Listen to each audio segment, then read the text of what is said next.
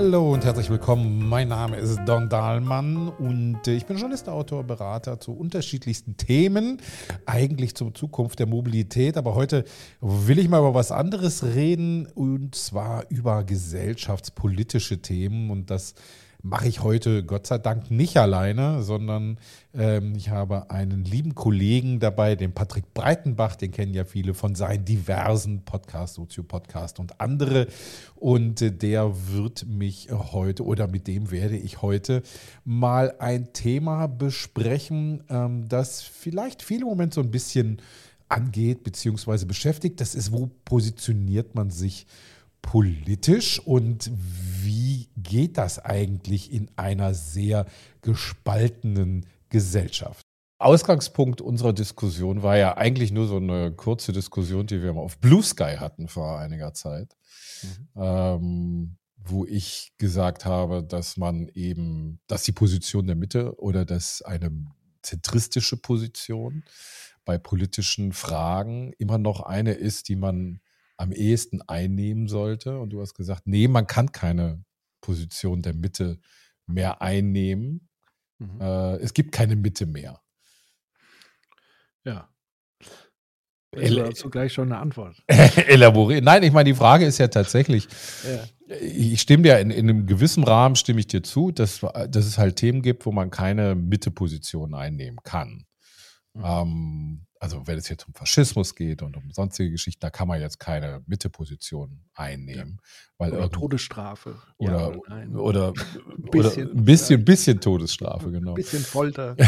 nee, da gibt es da gibt's natürlich keine Position der Mitte. Auf der anderen Seite erleben wir ja eine Polarisierung von Gesellschaften. Das ist ja nicht nur in Deutschland der Fall. Die USA ist ein gutes Beispiel dafür, aber UK eben auch oder auch Frankreich, Italien, Spanien. Ähm, wir sehen die großen ähm, Gräben, hm. politischen Gräben entstehen überall äh, in vielen westlichen Ländern, also alles, was nicht autokratisch äh, regiert ist oder diktatorisch regiert ist. Da sehen wir diese großen Gräben auf, aufkommen.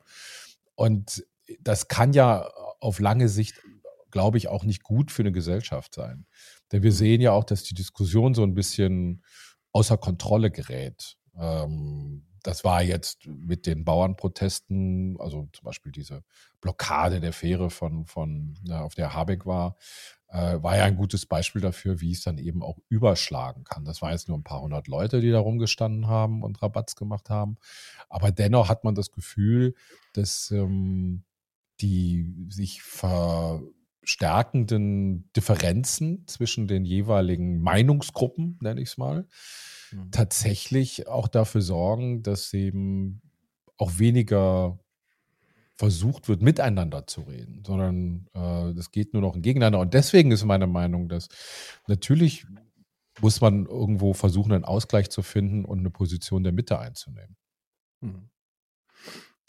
Also ich kann sozusagen, man kann sozusagen über das Thema Mitte ja ganz unterschiedlich diskutieren. Und es wird ja ganz unterschiedlich, in, auch im politischen Kontext diskutiert. Deswegen wäre wahrscheinlich mal hilfreich, so ein bisschen einzugrenzen und zu definieren, über welchen Mittebegriff wir an der Stelle so ein bisschen sprechen wollen.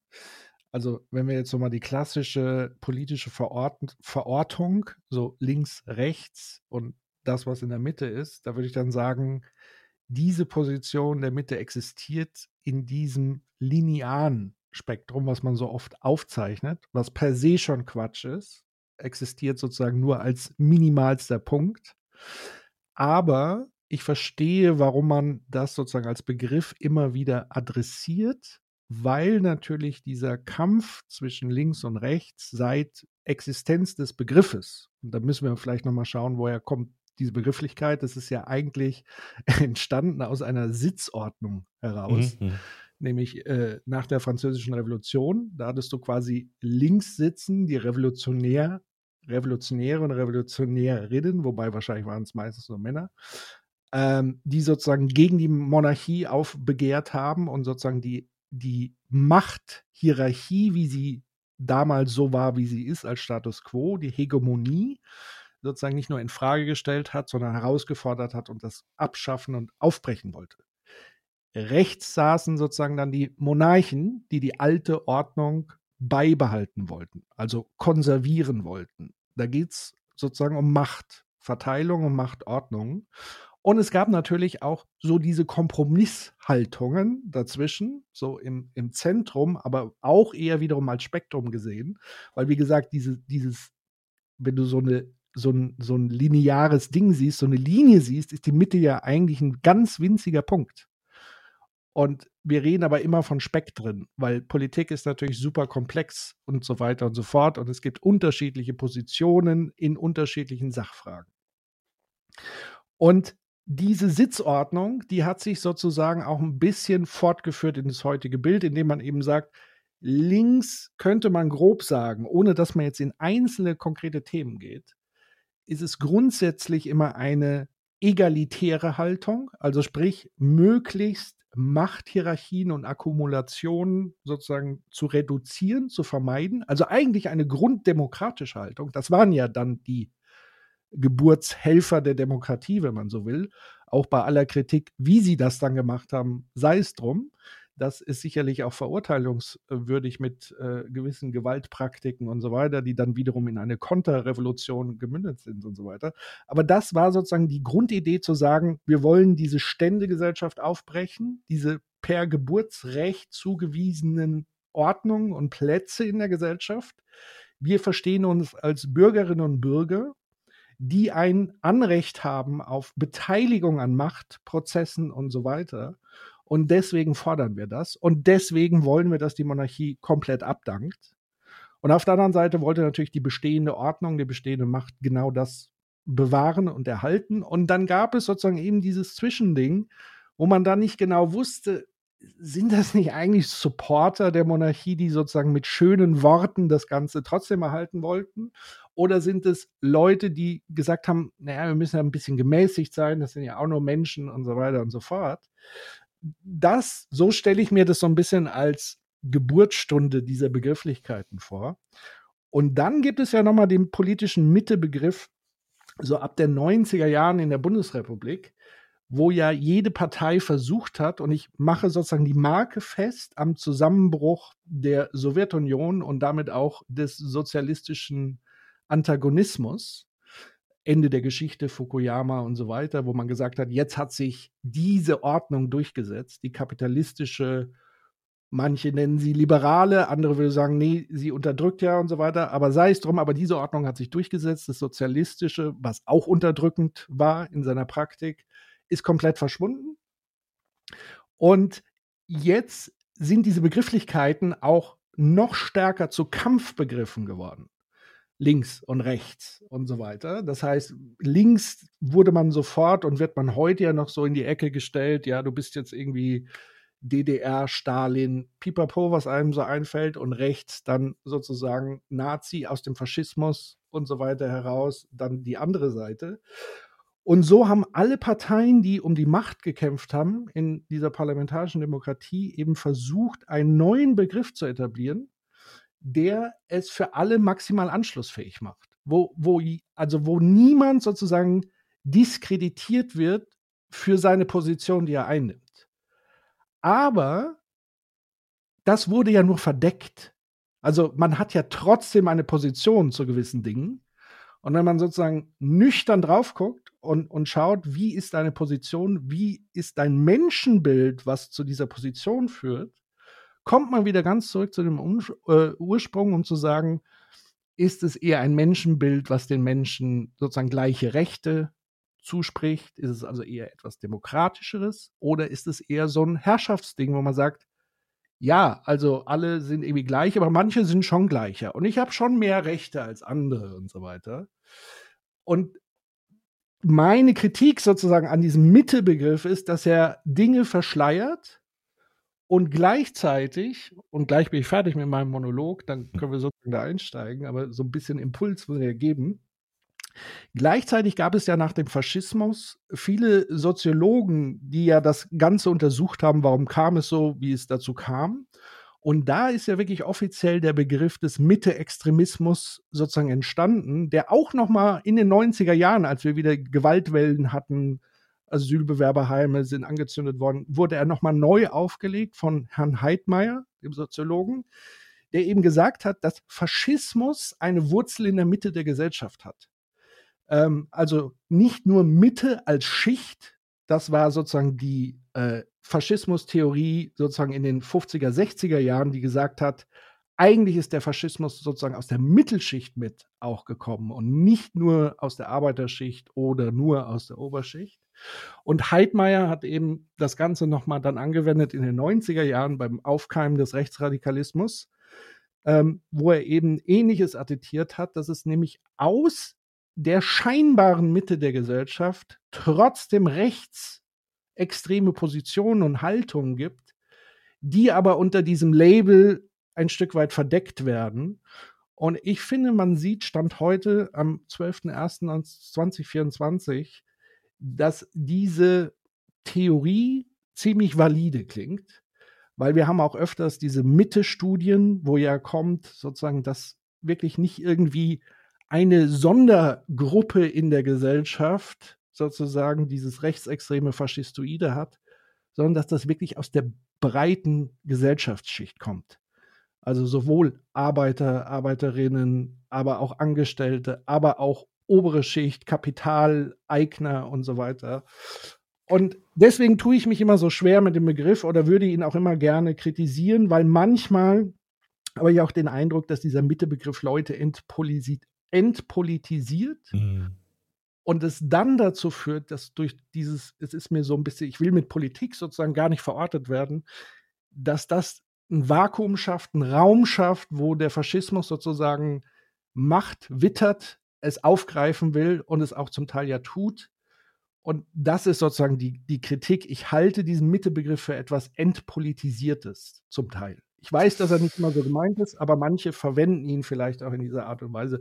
Oder Kritiker deuten das sozusagen als Entpolitisierung, so von wegen, jetzt wäre Zeit, sich klarer zu positionieren. Und dann ziehen sich die Leute in so eine Kuschelposition mhm. zurück. So wir, wir müssen ja irgendwie allem gerecht werden. Wo man sagt, nein, das ist auch nicht Sinn der Demokratie, dass alle zufrieden sind, sondern dass man eine Haltung ähm, entwickelt. Und die würde ich festmachen im, im Sinne von, sind wir Demokratinnen und Demokraten oder nicht? So, das ist für mich sozusagen die Unterscheidungslinie an der Stelle. Da gibt es äh, durchaus die Aussage von ähm, dem ich glaube, niederländischen Philosophen, ja, glaube ich, niederländischer Philosoph Frank Ankersmit oder Amersmit, Ankersmit, der äh, mal die Haltung oder eine Mittehaltung als äh, prinzipielle Prinzipienlosigkeit bezeichnet hat. Ja. Ähm, um die Demokratie auch funktionstüchtig ähm, zu erhalten. Ja. Weil du natürlich in der Gesellschaft immer wieder unterschiedliche Meinungen, Strömungen hast. Das ist ja, das ist ja klar. Das äh, zersplittert ja dann irgendwann. Das war in der Weimarer Republik ja schon sichtbar, als es, ich weiß nicht, wie viele Parteien in den jeweiligen äh, im Parlament gab. Ähm, und man sieht ja auch, wenn Länder eine keine 5%-Hürde haben oder irgendeine Hürde haben, um, um, die man überspringen muss, um ins Parlament zu kommen, dann hast du diese zersplitterten Parlamente wie in den Niederlanden und dann diese sehr komplexen Koalitionsverhandlungen und so weiter. Mhm. Ähm, aber da, da würde ich ja direkt schon widersprechen. Das, also ich sehe das als Dysfunktion, nicht als Funktion von Demokratie. Also das ist eine Dysfunktion, ja, ja, das ist, das ist, das ist aber also das sagt er, man, es braucht diese prinzipielle Prinziplosigkeit, damit Demokratie funktioniert, oder ist es eine Gefahr? Weil ich sehe es ja eher als Gefahr, wenn man Prinzipien aufgibt, um sozusagen so ein demokratisches Ding zu ermöglichen. Das ist was aus Gefahr. meiner Sicht aber, genau, weil dann würde es bedeuten, das ist ja so wie das Toleranzparadox genau, bei, bei Popper. Bei Popper, genau, ja. Genau, also das würde ja bedeuten, ich gebe alle Prinzipien auf, nur damit ich sozusagen den Schein der Demokratie wahre. Ja. Aber das beinhaltet dann auch antidemokratische Positionen. Und damit haben wir ja dieses Paradox. Damit hast du dieses Paradox, aber du hast ähm, eben auch schon angesprochen, dann, äh, dann, was du gesagt hast, ist ja diese, diese Hufeisentheorie so ein bisschen, ne? Also das sowohl die extrem linke als die extrem rechte, aber die treffen sich ja dann irgendwo, ich nenne das immer den Deppenzirkel, ähm, den wir jetzt in einer gewissen Art und Weise sich schließen sehen durch die, durch die Gründung der neuen Wagenknecht-Partei.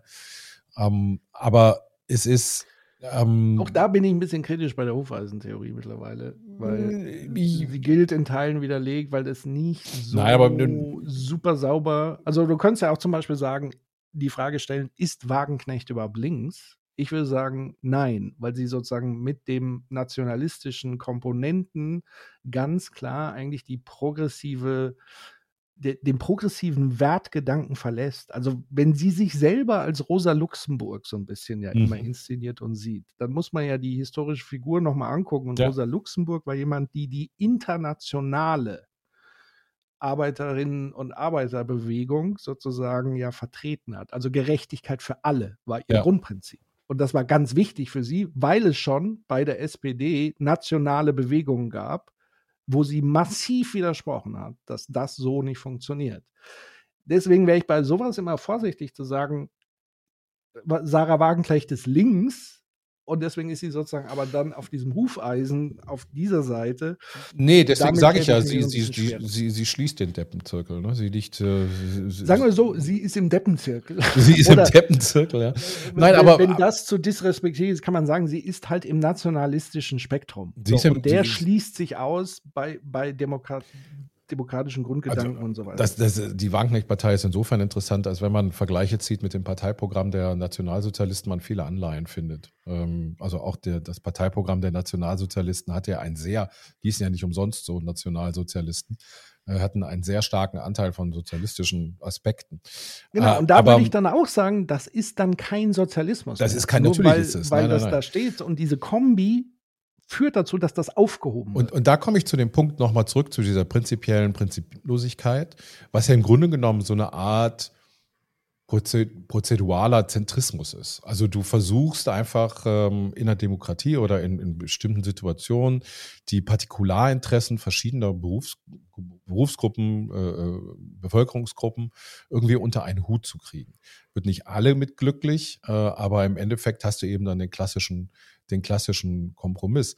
Aber de, dieser, dieses Prozedurale, dieses, ähm, dieser, dieser Versuch äh, funktioniert eben dann nicht mehr, wenn du politische Strömungen hast oder auch politische Gegner hast, die das Verfahren, dieses, dieses ähm, Kompromissverfahren nicht mehr respektieren, mhm. sondern nur noch auf einer Maximalforderung bestehen und das dann auch populistisch eben äh, dann eben dementsprechend ausrollen. Und da sind wir ja im Moment. Und das halte ich eben, aber da kommen wir dann eben wieder zurück in diese, in diese Lagerbildung, die ich im Endeffekt dann für gefährlicher halte als so einen ähm, prozeduralen Zentrismus.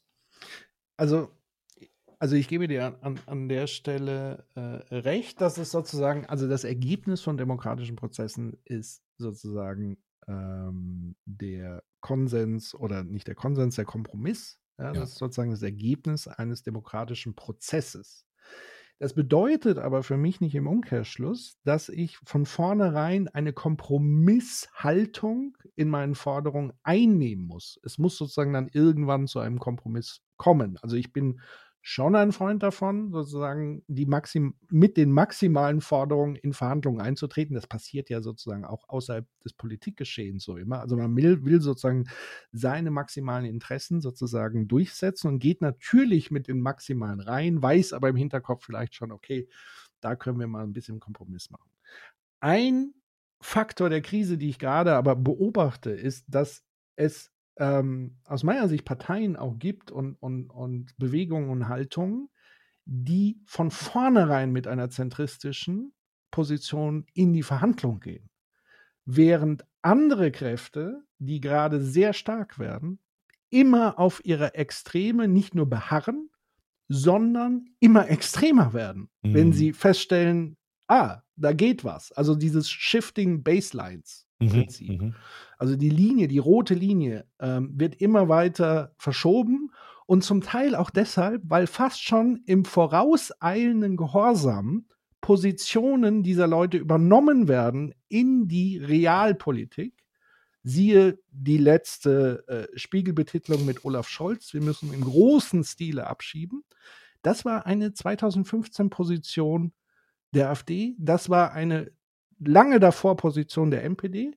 Und wenn man sich heute anschaut, was gestern, vorgestern passiert ist mit mhm. diesem sogenannten Geheimtreffen, und man guckt sich dazu die Tagesschau an und man hört so Olaf Scholz, wie er das verurteilt, aber mit den Worten, die er wählt, dann fühlt sich fast schon diese Spiegelaussage radikaler an als das, was in der Tagesschau berichtet wurde. Und das kritisiere ich sozusagen, dass es Beispielsweise, wenn wir jetzt schon mal der SPD sind, dass ich das Gefühl habe, dass die SPD ihre sozialdemokratischen Grundwurzeln mhm. ähm, nicht mehr, schon gar nicht mehr in die Verhandlungen irgendwie ein. Ich sehe sie auch schon gar nicht mehr. Aber selbst wenn sie sozusagen das fordern, sie schon mit diesem Kompromiss fast schon reingehen oder sogar das schon rechts, wenn man so will, wenn man in diesen Kategorien bleiben will, ähm, sich selbst überholt.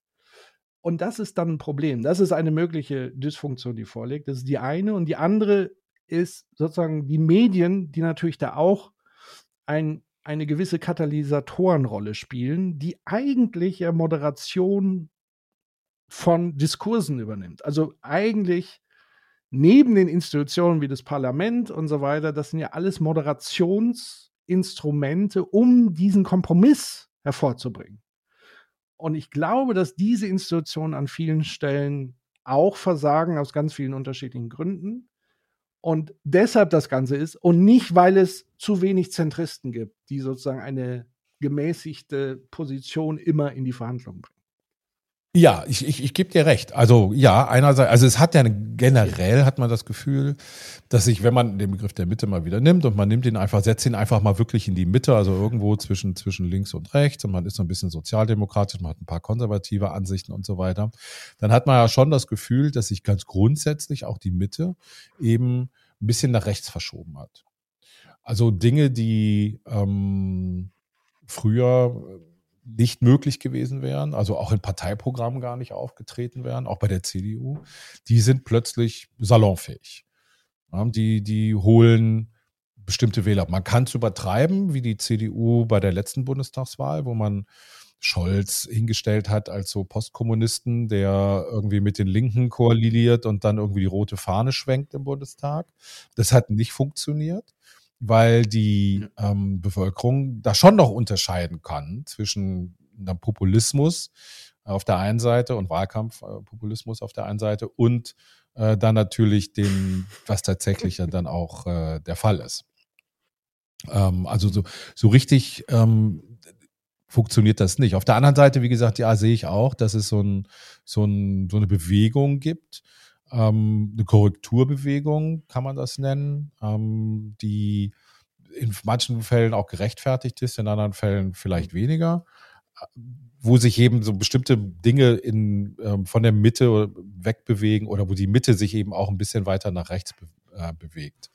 Auch weil natürlich, wie du gerade richtig angesprochen hast, Medien äh, die, die Worte transportieren, die eben von ähm, AfD, AfD-nahen, sehr konservativen, rechtskonservativen, Werteunion und so weiter Politikern kommen, wo viele Leute sich angesprochen fühlen, aus unterschiedlichen Gründen. Plus das, plus das noch als Ergänzung, dass, also Dreh- und Angelpunkt sozusagen auch der Frage, ob links, rechts, progressiv, regressiv, wie auch immer man es nennen will, Dreh- und Angelpunkt sind Krisen und Konflikte in der Gesellschaft. Oder beziehungsweise es gibt Krisen, die werden zu Konflikten gemacht. Also beispielsweise Bauern haben eine Krise, es wird jetzt zum Konflikt gemacht. Und da würde ich mir zum Beispiel auch wünschen, dass Medien viel besser analysieren, was eigentlich die Krise ist, was wirklich die Krise ist und nicht nur die oberflächliche Symptomatik, so das Boot ist voll und so weiter, sondern was ist der Grund, dass Menschen auf der Flucht sind? Was ist der Grund, warum wir es trotz so ein Reichsland nicht schaffen, Leute unterzubringen? Liegt das vielleicht an irgendwelchen finanzpolitischen Dingen, die man irgendwie kommunal nicht gebacken kriegt und so weiter und so fort. Stichwort Schuldenbremse, Überschuldung der Kommunen, Stichwort, dann sind wir sofort so in dem Bereich neoliberale äh, äh, Ideologie, Rückzug des Staates aus der Daseinsfürsorge. Und da habe ich halt das Gefühl, das thematisieren Medien gar nicht mehr, sondern sie bewegen sich nur noch auf der schreihälserischen genau. Oberfläche und reproduzieren eigentlich nur diese rechten Forderungen nach Einschränkungen, Grenzen zu, Das ist aber keine Krisenanalyse. So, das ist Lösungspropaganda. Nee, und da bin ich, da bin ich völlig bei dir. Und ich glaube, wenn wir über Krisen reden, was wir im Moment haben, ist keine politische Krise. Also in einem Auch, gewissen. Sinne schon, weil regulatorisch zu wenig gemacht wird. Wir haben eine Krise des Kapitalismus.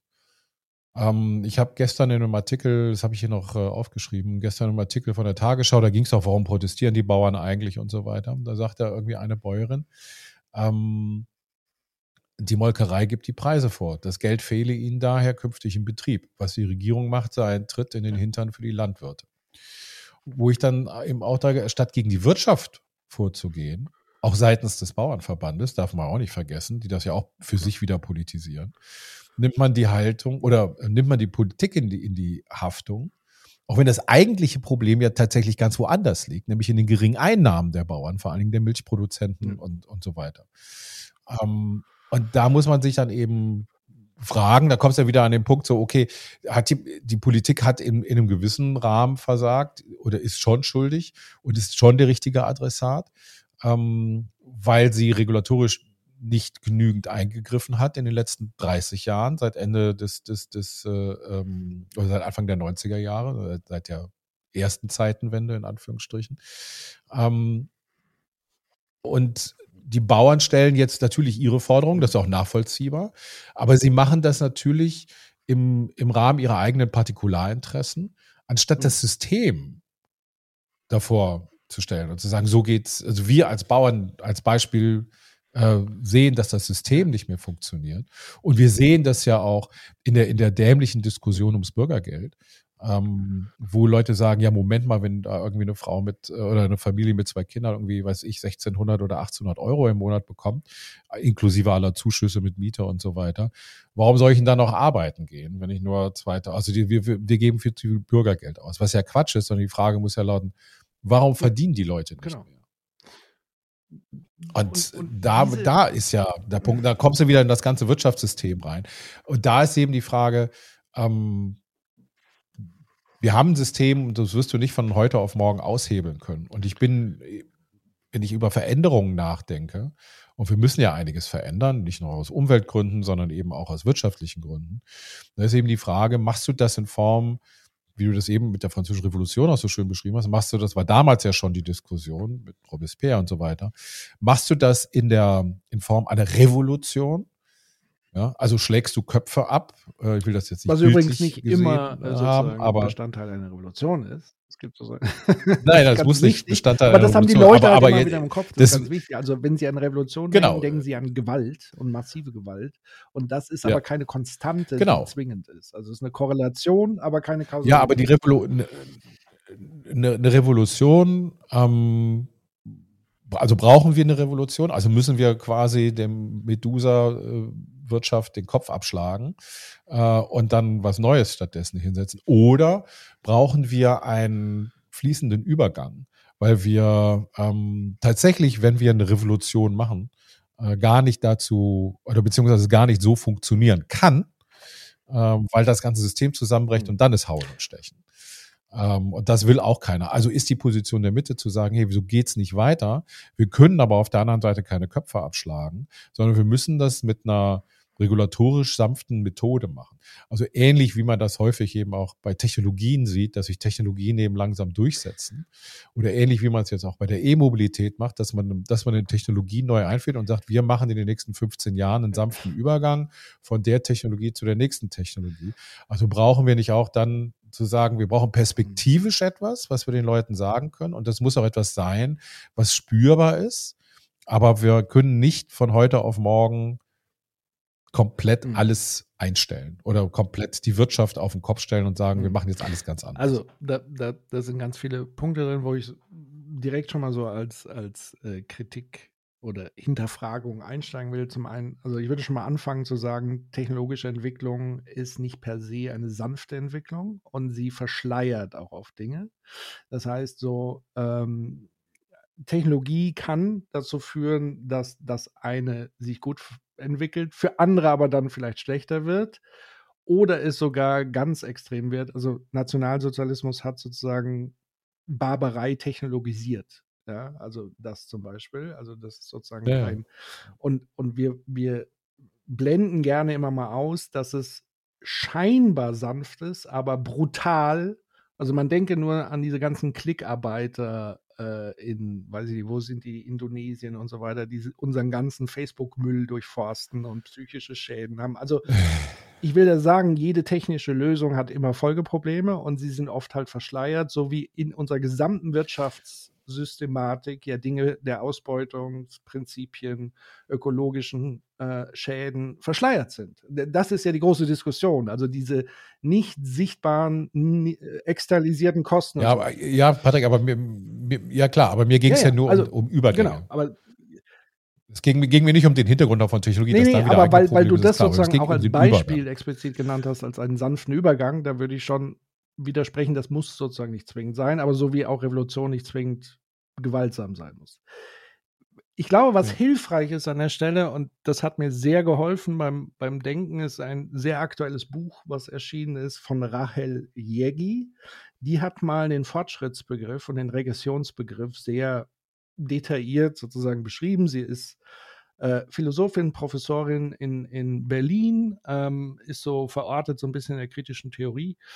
Ähm, und das fand ich sehr erhellend, weil sie sagt, also Fortschritt und Regression ist auch nicht etwas, was ein Ziel hat, sondern es ist eigentlich ein kontinuierlicher Problemlösungsprozess.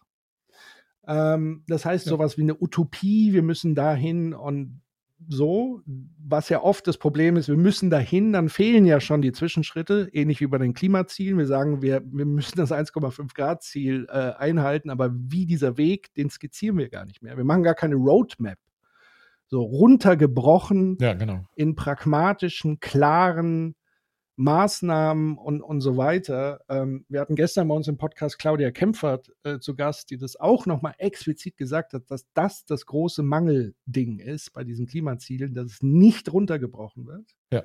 Sondern wir treffen uns dann so einmal im Jahr und stellen dann fest, oh, wir müssen irgendein weiches Ziel verabschieden und halten es dann im Zweifel dann auch wieder nicht ein und so weiter und so fort. Ja, ja genau, genau, ähm, genau. Ja. Und Rahel Jegi beschreibt eben Fortschritt und Regression zu sagen, also es gibt erstmal nicht dieses ähm, Ziel und so, sondern es ist kontinuierliche Problemlösung. Und was ich spannend finde, und das können wir dann nochmal versuchen anzuwenden auf diese ganzen Beispiele, die wir hatten, Bauern etc., sie sagt, es gibt Probleme auf zwei Ordnungsebenen. Problem erster Ordnung und Problem zweiter Ordnung. Problem erster Ordnung würde sie beschreiben als existenzielle Probleme der Menschen, die reinfallen so in diesem Reproduktionsbereich. Also sprich sowas wie eine Hungerkrise, eine Dürre, mhm. ähm, Mangel. Also alles, was sozusagen existenziellen Einfluss auf Menschen hat, ist ein Problem. Da machen Menschen schon, schon ewig lang rum. Und Problem zweiter Ordnung ist, wenn Gesellschaft oder die Institutionen oder die Praktiken von menschlichen Gruppierungen nicht mehr in der Lage sind, das Problem erster Ordnung zu lösen. Dann haben wir eine Krise zweiter Ordnung. Und das führt dann oft dazu, dass aus dieser Krise, so schreibt sie das, ein Konflikt wird, wo plötzlich Antagonismen auf den Plan kommen.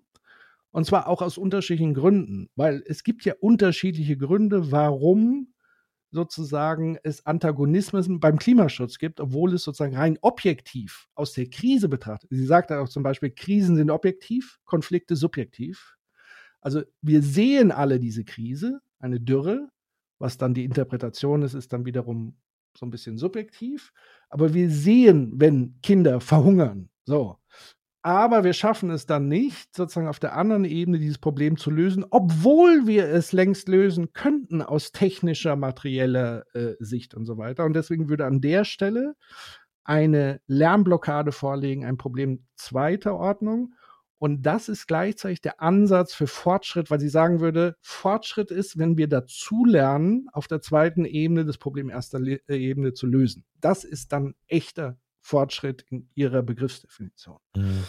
Ähm, und da würde ich sagen, ist es eben wichtig, damit wir auf diese Fortschrittsebene kommen, dass wir die Probleme nicht nur klar benennen, sondern sie wissenschaftlich tief durchdringen, beleuchten, diskutieren und uns auseinandersetzen bis runter in die unterste Problemebene, weil Probleme hängen zusammen und so weiter. Ähm, und da sage ich, da sind Medien im Moment so aufgestellt, auch aufgrund der Medienökonomie mit Social Media, Click Drive. Mhm. Wir sind nur auf der Oberfläche und wir sind nur auf der Empörung. Und wir sind, wenn wir Glück haben, sind wir nur so auf so einer Lösungsding. Aber wir tauchen gar nicht mehr in die Problemanalyse ein, um zu gucken, was ist denn bei den Bauern wirklich ja. los? Was sind denn Faktoren, über die wir noch sprechen müssen, außer diesen Diesel, wo wir aber alle wissen, das ist keine Zukunftstechnologie mehr. Das muss so oder so aufhören. Und wenn wir jetzt fünf Millimeter aufhören, ist jetzt schon Mistgabel und was weiß ich. Weil wir müssen ja sehen, diese Revolution, die kommt ja nicht nur von links. Was wir gerade erleben, ist eine herannahende Revolution von rechts. Das heißt, auch Revolution mhm. vom Begriff ist nicht eindeutig immer Fortschritt, sondern es kann auch Regression sein.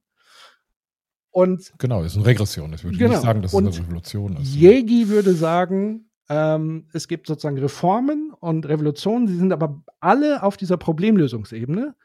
Und Revolution und mhm. Reform mhm. unterscheiden sich sozusagen nur in ihrer Radikalität der Ausformung. Also wie groß ist sozusagen der Unterschied von einem Zustand zum anderen. Ähm, und das ist auch nochmal wichtig, sozusagen den Begriff auch nochmal anders zu beleuchten, weil jeder hat ja sofort bei Revolution im Kopf. Lange Zeit war ja schön, dass wir das so im Kopf hatten. Hier Mauerfall war ja die, die friedliche Revolution schlechthin. Und ansonsten, wenn es dann aber wieder um progressive äh, Ideen, dann ist ja französische Revolution und sofort Kopf ab, obwohl wir alle das System der französischen ja. Revolution danach übernommen haben und mit Begeisterung übernommen haben, nämlich die Demokratie. Ja, ja, sehe ich genauso. Das, das, das Bauernproblem ist ein gutes Beispiel. Und auch das, wie die Medien darüber berichten. Es gab ähm, ganz gute Artikel, die aber so ein bisschen untergegangen sind von ein, zwei äh, Journalistinnen, ähm, die das versucht haben, so ein bisschen zu beleuchten. Äh, auch von Journalisten habe ich einen ganz guten gesehen in einem, in einem, in einem Blog halt. Aber ich habe keinen ich lese jetzt auch nicht alles, muss ich dazu sagen, natürlich. Also ich habe jetzt, aber mir ist nicht aufgefallen, dass jetzt zum Beispiel mal ein großes Medium hingegangen wäre und gesagt hätte, Moment mal, wir haben vielleicht eben ein generelles Problem, dass das, was erzeugt wird, nicht mehr richtig bepreist wird. Das liegt dann wieder in einem System, das ähm, darauf hinausläuft, dass die Preise in den Supermärkten möglichst gering sein sollen. Das ist ja auch politisch so gewollt, dass sie möglichst gering sind, weil die Leute zu wenig Geld haben weil sie sich sonst eben nicht mehr die Butter erlauben können, die jetzt irgendwie vier Euro kostet oder drei Euro. Ähm, und dementsprechend wird an dem System auch nicht gerüttelt, weil wenn du an der einen Stelle anfängst, was zu verändern und sagen, okay, wir müssen die Bauern jetzt vernünftig bezahlen, damit sie irgendwie auch weniger subventionsabhängig sind, wir sparen dann wieder auf der anderen Seite. Heißt es dann aber wieder, dass die Bevölkerung eben mehr für Lebensmittel ausgeben muss, die in den letzten äh, vier Jahren sowieso um 20 Prozent, 30 Prozent gestiegen mhm. sind da die Preise. Also da liegt ein, da liegt ein großes, da liegt ein großes Problem drin. Und dann hast du natürlich diese Regressionsbewegung, die du richtig ansprichst, ähm, oder die Jeckel richtig anspricht, weil dann eben automatisch so ein Phänomen auftaucht, ähm, was so anti-utopisch ist und sich dahingehend wendet, mhm. früher war alles besser. Wir müssen hm. wieder zurück zu früher. Wobei das ja. Ähm, also zu einem Zustand, den wir früher hatten. Das ist ja nicht, das ist ja, geht ja nicht ums politische System, sondern es oder um das wirtschaftliche System, sondern es geht ja um, um, um ein Gefühlssystem, was so eben, also was eben subjektiv ist, der Konflikt, den, den ich äh, erlebe durch die hohen Preise, durch mein niedriges Einkommen. Im Grunde genommen könnte man natürlich aber auch sagen, diese, diese Regression zu sagen, wir müssen wieder einen Schritt zurück, ist gar nicht so falsch, denn wir hatten ja mit der sogenannten sozialen Marktwirtschaft in den 70er, 60er, 70er, 80er Jahren in Deutschland durchaus ein System, was funktioniert hat. Und wo die Leute ja auch deutlich zufriedener waren, wo es weniger Ausschläge nach rechts und nach links gab und so weiter. Also das war ja da. Also von daher ist vielleicht die Idee zu sagen, wir müssen wieder zurück nach, zu mhm. früher oder zum System, was wir früher hatten, vielleicht gar nicht so falsch. Nur das ist ja gar nicht impliziert was, was von rechts kommt und wo links ja auch dank des, des, äh, des sogenannten neuen Sozialismus, äh, äh des neuen Wegs, den Blair und Schröder in den 90er Jahren mal so propagiert haben, ähm, ist ja im Grunde genommen nichts als ein verkappter hm. Neoliberalismus. Ähm, der, der auf diesem Thatcherismus oder den Reaganomics aufbaut. Und da muss man vielleicht dann auch wieder die Medien in die Pflicht nehmen, zu sagen, Moment mal, wir hatten ja ein System, was funktioniert hat. Wir sind alt genug, dass wir, also wir beide sind alt genug zu wissen, dass es funktioniert hat, weil wir daran groß geworden sind. Also warum, warum gehen wir nicht dahin zurück? Ähm, warum nutzen wir das nicht inklusive dann eben auch zu sagen, wir müssen auch natürlich technologisch was verändern, weil wir eben die Klimaziele im Blick haben und so weiter. Ich, ich, ich stimme dir da völlig zu. Ich glaube, es ist, es ist einerseits ein politisches Versagen auf allen Seiten. Auf der anderen Seite ist es, ein, ähm, ist es eine Angst ähm, hm. vor Veränderung und Veränderung einzuleiten und eben kein Ziel vorzugeben. Aber da sind wir dann wieder bei so einer, eben bei so einer zentristischen Position zu sagen, ja, wir müssen dieses Ziel erreichen. Äh, wir müssen diese 1,5 Grad erreichen ähm, im, im Minimum, weil wir sonst noch größere Probleme haben werden. Aber wir können das eben nicht so machen, dass wir eben ähm, die Köpfe abschlagen, sondern wir müssen einen Weg haben, der dahin führt. Das heißt ja nicht, dass es eine prinzipielle Prinziplosigkeit wieder ist, sondern ich habe ja ein Prinzip, dem ich folge. Aber ich muss eben auch versuchen, die Partikularinteressen einer Gesellschaft möglichst äh, da zu berücksichtigen und unter einen Hut zu bringen, ohne das Ziel aus, dem, hm. aus den Augen zu verlieren. Dazu folgende Gedanken. Erster Gedanke, äh, äh, Hörempfehlung zu dem ganzen Thema Landwirtschaft. Da gibt es eine aktuelle Ausgabe des Aufwachen-Podcasts, die auch die Berichterstattung aus den öffentlich-rechtlichen, auch die Zeit vor dem Protest mal aufgegriffen haben, um da mal einen Kontext herzustellen, was denn eigentlich Sache ist. Dazu gab es einen Slogan, der mir hängen geblieben ist, der auch kolportiert wurde von der äh, Agrarlobby selber. Also der Industrie, die sozusagen dahinter steht. Und da kann man sich ja da schon fragen, sind das wirklich auch die Vertreter der kleinen Betriebe? Da würde ich sagen, nein, weil sie haben dieses Credo rausgebracht und das ist, glaube ich, auch im Zuge dieser ganzen, sag ich mal, Hyperkapital äh, Hyperkapitalismus, du hast ja gerade genannt, Reaganomics und so weiter, das war ja so die große äh, äh, Bugwelle, die dann alles sozusagen oder vieles äh, umgerissen hat. Da gab es diesen Slogan wachsen oder weichen. Also das heißt, es gab mhm. die Direktive von ihrem eigenen Verband, dass die Höfe jetzt entweder investieren und wachsen und wachsen und mehr Tiere mehr äh, äh, machen oder sie verschwinden halt. Also das heißt, dieses Höfe verschwinden war sozusagen in die eigene Systemlogik durch ihre eigene Lobby sozusagen eingebrannt. Und dass das jetzt sozusagen projiziert wird auf diese Diesel-Geschichte, ist ja sozusagen nur der kleine Tropfen, der das vorher schon völlig äh, übervolle Fass zum Überlaufen äh, letztlich gebracht hat. Und das würde ich mir halt wünschen, dass solche Dinge halt einfach mal thematisiert werden. Robert Habeck hat das ja zumindest versucht in seiner Ansprache vor kurzem, ich weiß nicht, ob du die gesehen hast, ja. hat ja erläutert die ja, systemischen ja. Herausforderungen und Probleme und so weiter. Ich will noch kurz was sagen zu diesem Zurück, beziehungsweise das, was Yegi sagt, weil, wie gesagt, das will ich mal übernehmen, weil ich es sehr, sehr hilfreich und schlüssig finde. Sie hat auch eigene Kapitel eben zu diesem Rückschritt und Nostalgie und so weiter.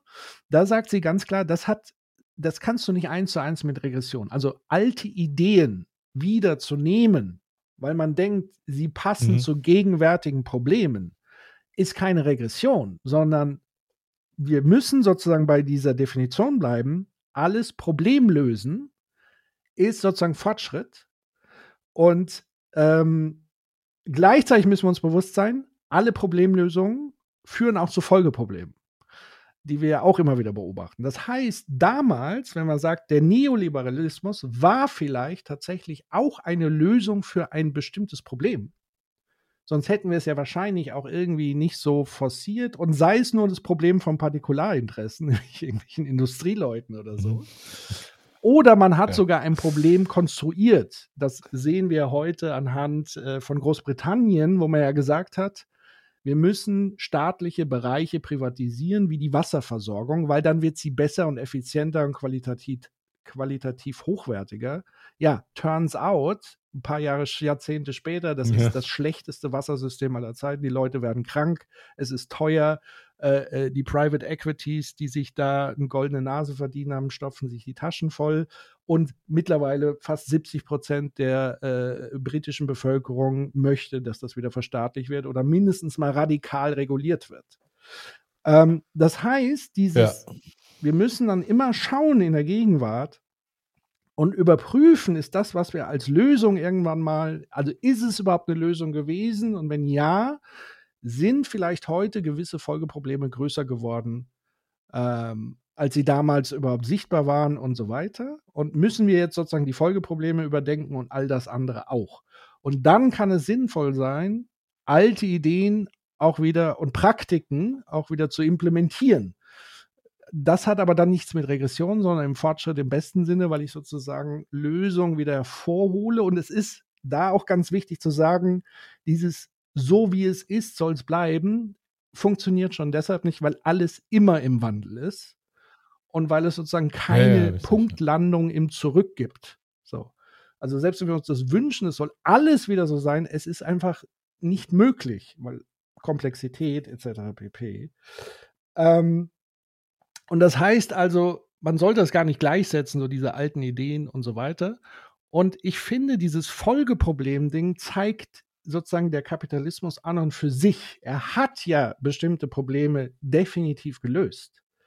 Er hat aber auch mhm. immense Folgeprobleme jetzt verursacht, nämlich an dem Punkt, wo es sozusagen an die Grenzen des Wachstums geht. Und das meine ich, Grenzen des Wachstums nicht nur auf Ökologie bezogen, sondern auch wirklich auf den Menschen bezogen, weil wir führen ja ernsthaft wieder Diskussionen darüber, Arbeitszeit zu verlängern, Rente zu kürzen, also mehr, mehr, mehr. Was ja auch daran liegt, dass das die Basis von allen ist. Oder auch, dass wir sozusagen, eigentlich müsste jeder propagieren, Menschheit müsste wachsen, also von der Bevölkerungszahl her. Weil sonst würde ja auch Kapitalismus irgendwann zusammenbrechen, weil es basiert ja auf der Anzahl der Konsumenten und Waren und Güter, die ich sozusagen vertreibe. Und aus meiner Sicht, und ich finde es interessant, dass manche Wirtschaftswissenschaftler bezweifeln, dass Wachstum sozusagen ein Paradigma ist im Kapitalismus, wo ich sage, das ist das zentrale äh, Ding. Also ja. da bin ich immer ganz baff, dass die sowas ernsthaft kolportieren. Aber das ist ja in einem auf einem begrenzten Planeten und das ist die Lernerfahrung, die wir ja auch erst in den letzten 40 Jahren wirklich gemacht haben. Muss man dazu sagen, äh, Menschen oder Gesellschaften oder Jegi hat gesagt, das ist ein Ensemble, ein träges Ensemble aus Praktiken, Institutionen. So will sie so ein bisschen Gesellschaft und so weiter beschreiben. Wir haben auch eine gewisse Trägheit. Es braucht auch manchmal Zeit, aber manchmal geht es auch ganz schnell. Ähm, und diese Lernerfahrung haben wir offenbar noch nicht verarbeitet, um eben auf dieser zweiten Ordnung diese Lösungen zu finden, die wir aber jetzt ganz dringend brauchen. Und das ist das Problem. Wir haben wirklich ein Zeitproblem ähm, als Menschheit gesehen weil, ähm, ja, wenn man sich so ein bisschen mit Klimakatastrophe und so weiter befasst, das ist ja nicht nur etwas, was man dachte, das ist lange in der Zukunft, sondern es ist ja im Hier und Jetzt und auch in unserer Region jetzt spürbar. Und das zweite Problem ist, es ist ähnlich wie bei Pandemien ein exponentielles Entwicklungsszenario. Das heißt, man kommt ja, schnell ja, ja, in einen Kipppunkt, Kollaps und so weiter. Und es ist komplett auch unberech unberechenbar, in dem Sinne vorhersehbar. Das heißt, wir, ja, wir tappen so im Dunkeln in so einem, ich stelle mir das immer vor wie bei Indiana Jones, wir tappen so im Dunkeln und irgendwo sind überall Fallen aufgestellt. Aber wir tappen mal so weiter, anstatt einfach mal das Licht anzumachen. Ja, aber da komme ich dann wieder, äh, gebt ja völlig recht. Ähm, da komme ich aber wieder, wie gesagt, zur Position der Mitte und ich glaube, dass das eine ist, die man eben auch in der Vermittlung einnehmen muss. Ähm, es gibt ein langfristiges Ziel, was revolutionär wäre. Das hätte ich ja be bezweifelt. Ähm, ja, Problemlösung. Nehmen wir mal das 1,5 Grad, äh, 1,5 Grad Ziel. Also es gibt ein langfristiges Ziel. Die Frage ist, wie kommen wir dahin? Ähm, du hast völlig recht, wenn du sagst, der Weg wird nicht richtig beschrieben. Das ist auch etwas, was ich, was ich ähm, teilweise den Protesten der letzten Generation ein bisschen immer vorgeworfen habe, zu sagen, wir wollen also mit Maximalforderungen immer rausgeht und so weiter, aber keine Wege. Ähm, ich sage, dass das Ziel schon das Problem ähm, ist. Also auch mit Yegi würde ich sagen, das Ziel ist schon das Problem. Dieses 1,5 Grad Ziel ist so abstrakt, ähm, wir müssen auf die darunterliegenden Probleme gucken. Was führt dazu, dass so? Ja, genau. richtig. Aber das Ganze ist ja, das Ganze ist ja dann eben ein, ein, ein längerer Prozess. Also du, ne, du kannst nicht die, die, die Industrie in die Luft sprengen. äh, und, und sagen, Aber so jetzt haben wir regulieren. 60 Prozent So, der das- CO2-Emissionen. Du kannst sie, du kannst, du kannst sie natürlich regulieren, aber auch hier ist dann wieder die Frage, wie kann ich sie regulieren innerhalb dieses Marktes? Also, du, was wir im Moment bräuchten, wäre natürlich in Anführungsstrichen eine Revolution, aber eine langsame Revolution, wo du eben in allen oder an den vielen Stellschrauben, die es in der Wirtschaft gibt, eben langsam ansetzt. Und das funktioniert ja teilweise auch. Also es gibt ja ähm, gerade über die EU bestimmte Methoden, das eben zu machen. Da gibt es dann langfristige Sitzungen und über Jahre wird dann irgendwie verhandelt und so weiter. Äh, aber dann am Ende kommt dann kommt man dann schon was raus. Und ich finde dann diesen Prozess, auch wenn er langwierig ist, auch wenn er ähm, gewisser Art und Weise nervig ist auch und sich manchmal fragt, Mensch, das müsste doch alles schneller gehen. Gar nicht so schlecht, eben weil er ähm, ein Prinzip hat äh, und auf ein Prinzip setzt, was man erreichen möchte, aber dann versucht eben äh, die, die Interessen ähm, auch zu berücksichtigen, die da sind. Und es eben nicht das Prinzip nimmt, um, um oder ein Prinzip hinterherjagt und dann am Ende in einer, in einer anderen Katastrophe endet. Dementsprechend ähm, glaube ich, dass eben so eine, so eine Kompromissposition, eine zentristische Position zu sagen, okay, ähm, da wollen wir hin, darüber gibt es auch keinen Zweifel. Aber wir müssen eben über den Weg reden, den wir hier einschlagen. Ähm, Sonst, sonst enden wir eben in so einem Tribalismus, wie Sigmund Baumann ja, also geschrieben hat. das, der eine Punkt ist ja, im Moment ist diese Bedrohung dieses äh, Tribalismus ja eher von der Reaktantenseite, wird das eher forciert. So, also Ja, da ja, würde ich dann schon mal die Frage stellen, ja, wie, wie gutmütig soll man denn dahingehend jetzt weiter begegnen? Soll man die auch noch streicheln und, und keine Ahnung? Oder Nee, wann nee, fängt nee, denn eigentlich, wann hat man so das Gefühl, das ist der Punkt, wo es jetzt wirklich Widerstand gefragt ist und wir kennen diese Geschichte. Ja, also sie ist wirklich augenscheinlich vor Augen. Wir, wir kennen noch persönlich Leute, die darin involviert waren. Also wir beiden zumindest. Äh, bei der jüngeren Generation sieht es vielleicht schon wieder anders aus. Die haben noch keinen kein, keinen direkten Kontakt mehr zu Augenzeugen und so weiter und so fort. Das wirklich ganz wichtig auch in, in dieser Erinnerungskultur ist. Und die Frage ist ja wirklich, also dieses, ja, dieses sanfte, langsame, würde ich äh, als Punkt 1 sagen, ja, aber wir haben keine Zeit mehr. Und das Zweite ist, es ist in der Vergangenheit ja auch gelungen, also sowohl bei Dingen, die jetzt ganz schnell kommen sollen, ich sage nur Stichwort Sondervermögen Bundeswehr, das ging so mit einem Fingerschnitt, Ja. auch wenn das Geld jetzt noch nicht angekommen ist, die Sachen nicht eingekauft und wie auch immer. Aber sozusagen dieser politische Wille wurde ja sehr schnell formuliert, sehr schnell umgesetzt. Auch in der Pandemie haben wir gesehen, Maßnahmen können von heute auf morgen getroffen werden. Und mein Kritikpunkt Ja. ist einfach, dass dieses, man muss mal ein bisschen sanfter sein, ein Stück weit auch dazu führt, dass dieses Problem gar nicht ernst genommen wird. Also dass sozusagen die Klimakrise gar nicht der Krisenkatastrophenfall ist, dem wir einen gebührenden Stellenwert geben müssen, der uns wirklich einen Handlungsdruck aufbringt. Und wir haben in der Vergangenheit über Umweltkrisen gelernt, dass es auch ganz schnell geht. Stichwort FCKW-Verbot, Stichwort Katalysator.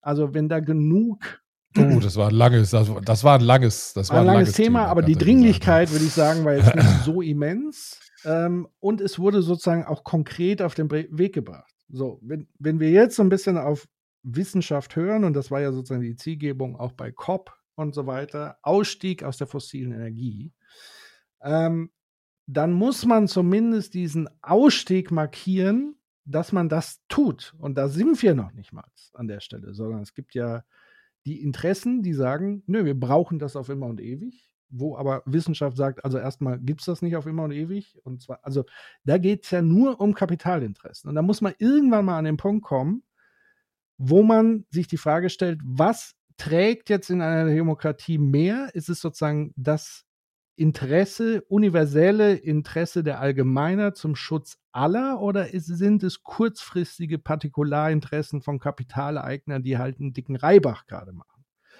Und da muss dann irgendwann mal der Punkt kommen, dass wir sagen, wir müssen jetzt nicht das komplette Wirtschaften einstellen, aber gewisse Bereiche und wie wir die Wirtschaft betreiben, energetisch, und wie wir Konsum gestalten und Produktion gestalten, da müssten wir radikal Dinge neu ändern. Also alleine, wenn wir uns mit dem Problem Abfall befassen würden, also was wir an Verschwendung von Ressourcen haben, was gleichzeitig Verschwendung von Energie ist, von fossiler Energie, das ist doch Wahnsinn. Und du weißt, so wie ich, Digitalisierung wäre ein möglicher Hebel, um allein dieses ähm, Bedürfnisangebot viel besser hinzubekommen, dass wir sozusagen diese, diese, diese Verschwendungswahnsinn darunter schon mal minimieren. Aber wir sprechen gar nicht über diese Dinge, sondern wir sprechen über abstrakt 1,5 Grad und wir sprechen darüber, ja, aber man darf die Industrie, also da muss man schon ein bisschen langsam machen und alles soll zivil und gemäßig sein. Und gleichzeitig schallert diese Klimakatastrophe so dermaßen rein, dass Zivilisation zerstört wird. Also wir haben jetzt Leute, die sterben deshalb. Und da ist man dann nicht sanftmütig, wo man sagt, könnte man vielleicht was machen oder so. Also ich würde sagen, die Brutalität der Realität ist schon lange im Gange und das blenden wir aber dann bei solchen Aushandlungsprozessen auch immer gerne komplett aus. Da, da gibt es ja die Wirtschaftstheorie auch, ich weiß nicht, wer sie postuliert hat, aber es gab, äh, äh, ah, scheiße, ich den Namen vergessen, muss ich nochmal nachgucken. Ähm, es gab ja mal diese Wirtschaftstheorie, dass eben, wenn die Kosten durch die äh, Umweltzerstörung und durch die Klimakrise mhm. so hoch werden, ähm, dass sie die Gewinne auffressen, ähm, dass die Industrie beziehungsweise die Wirtschaft dann vorher eben schon von alleine quasi magisch äh, reagiert und äh, dementsprechend dann auch eine, eine Veränderung zulässt. Das ist ja auch so diese Hoffnung im Sozialbereich, denkt man das ja ähnlich. Also wenn, weiß ich, die großen Anleger, Hedgefonds wie BlackRock und Vanguard und wie sie alle heißen, wenn die die zunehmende Zuspitzung der politischen Verhältnisse langfristig als eine Gefahr für die eigenen Gewinne betrachten, ähm, dann würden sie dementsprechend äh, auch bereit sein oder beziehungsweise auch mit daran mitarbeiten, etwas zu verändern. Was ich als eine fürchterliche, also so Stockholm-Syndromartige Verzweiflung der Gesellschaft schon empfinde.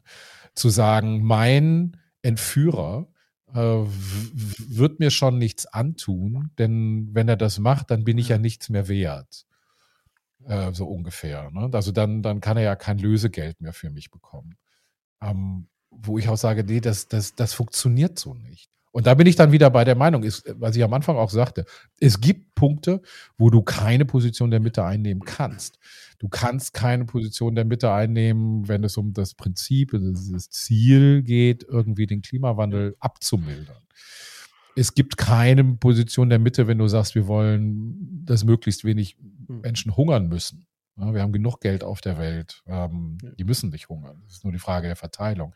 Da kannst du irgendwie keine Position, also da kannst insofern eben dann wieder nur die Position der Mitte geben oder einen Zentrismus, ähm, den du anlegst, wenn du sagst, wir müssen eben versuchen, einen Weg zu finden, wie wir das System, in dem wir jetzt leben, so verändern, dass es zu möglichst wenig Disruption dann wieder kommt.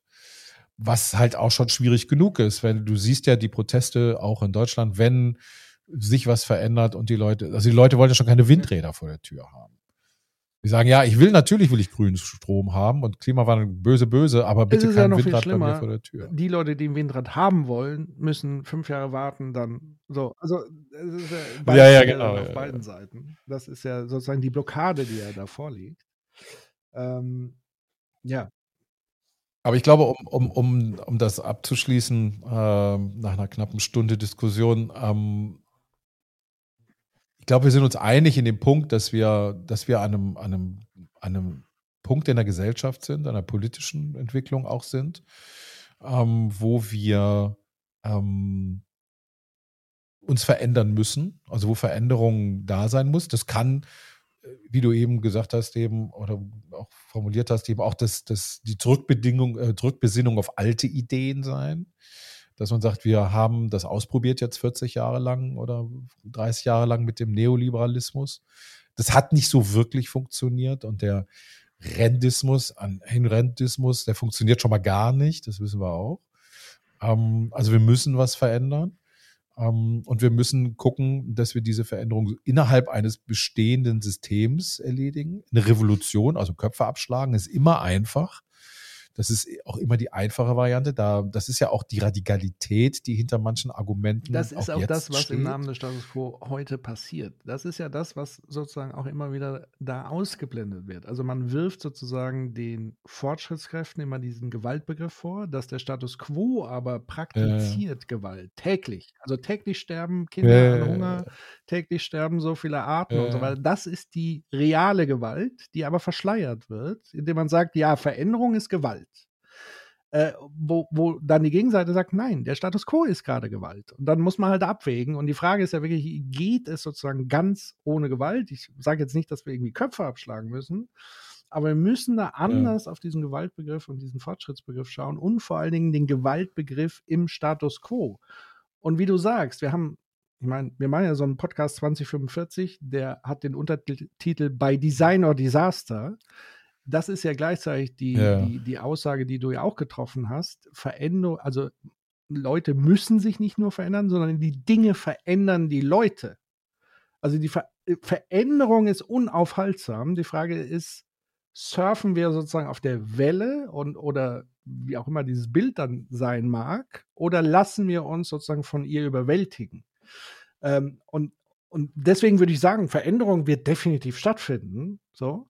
Äh, die Frage ist nur, was sind sozusagen die Auswirkungen dessen und können wir als verstandesmäßig ausgestattete menschliche Wesen und zum Teil soziale Wesen, und ein Großteil sind ja soziale Wesen, mit Fantasiebegabung und, und Problemanalyse, Voraussicht, Lösungsschaffung, schaffen wir es uns von diesem Problem zweiter Ordnung zu lösen und endlich in eine Problemlösung zu kommen, um genau dieses Ding Stück für Stück auch abzuarbeiten. Das sind ja, wie du sagst, also die Klimakatastrophe kann ich nur beidhändig lösen, indem ich auch soziale Konflikte und Krisen löse. Also ich muss den Leuten auch was geben, weil die Reaktanz auf diese Veränderung ist ja, weil sie sozial ungerecht ist. Also das heißt, wir bestrafen jetzt die, die Bauern, die äh, unser Essen machen, aber die, die im Privatjet rumfliegen, die kriegen gar keine Auflagen beispielsweise. Äh, und das ist ja sozusagen die Ungerechtigkeit, die die Leute verspüren, wo sie sich sagen, ja, warum wir denn jetzt? Fangt doch mal mit denen an. Mhm. Und das gleiche haben wir bei der Bürgergelddebatte, die du eingangs erwähnt hast. Wieso mhm, kürzen mhm. wir denn da, wenn wir gleichzeitig wissen, dass zwei Familien äh, über die Hälfte oder ich, ich kenne die Zahlen immer nicht auswendig, aber sehr, sehr viel mehr besitzen als die gesamte ja. Bevölkerung. Warum setzen wir da nicht an? Wieso gehen wir nicht mal auf diese zig, 150.000 Steuerbetrugsanzeigen, die in der Finanzbehörde immer noch auf Halde liegen? Wieso vollziehen wir nicht Haftbefehle gegen Rechtsextremisten? Also all die Sachen, die wir schon machen könnten, wieso bleiben die alle liegen? Ähm, und ja, ich genau. kann es dir nicht beantworten. Ich sehe die, die Problematik genauso wie du. Und ähm, ich glaube, dass das äh, aber dann wieder ein Thema ist, wo wir uns dann vielleicht nochmal zusammensetzen. Ähm, weil das, genau, das, eine Stunde äh, reicht nicht aus. Und das ist ja genau das Ding, ähm, was wir so mit Medien aus, hatten. Genau. Medien müssen sich zum Teil oder Menschen und demokratische Prozesse brauchen Zeit. Und wir leben in einer ja. Welt, die Zeit, wo Zeit ein knappes Gut geworden ist, sowohl in der Aufmerksamkeitsökonomie ja. wie aber auch in, du kennst das ja auch aus wirtschaftlichen Kontexten. Ich erlebe ganz viele Unternehmen, die sich keine Zeit mehr zum Denken nehmen können. Die sind nur noch im Handeln. Und dann ja. wundert man sich, wenn man immer das Gleiche dann handelt, dass es zu Problemen führt oder man nicht aus dem Problem rauskommt. Und Zeit ist da ein ganz wichtiges Ding. Aber dann lass uns das gerne äh, ja, vertagen.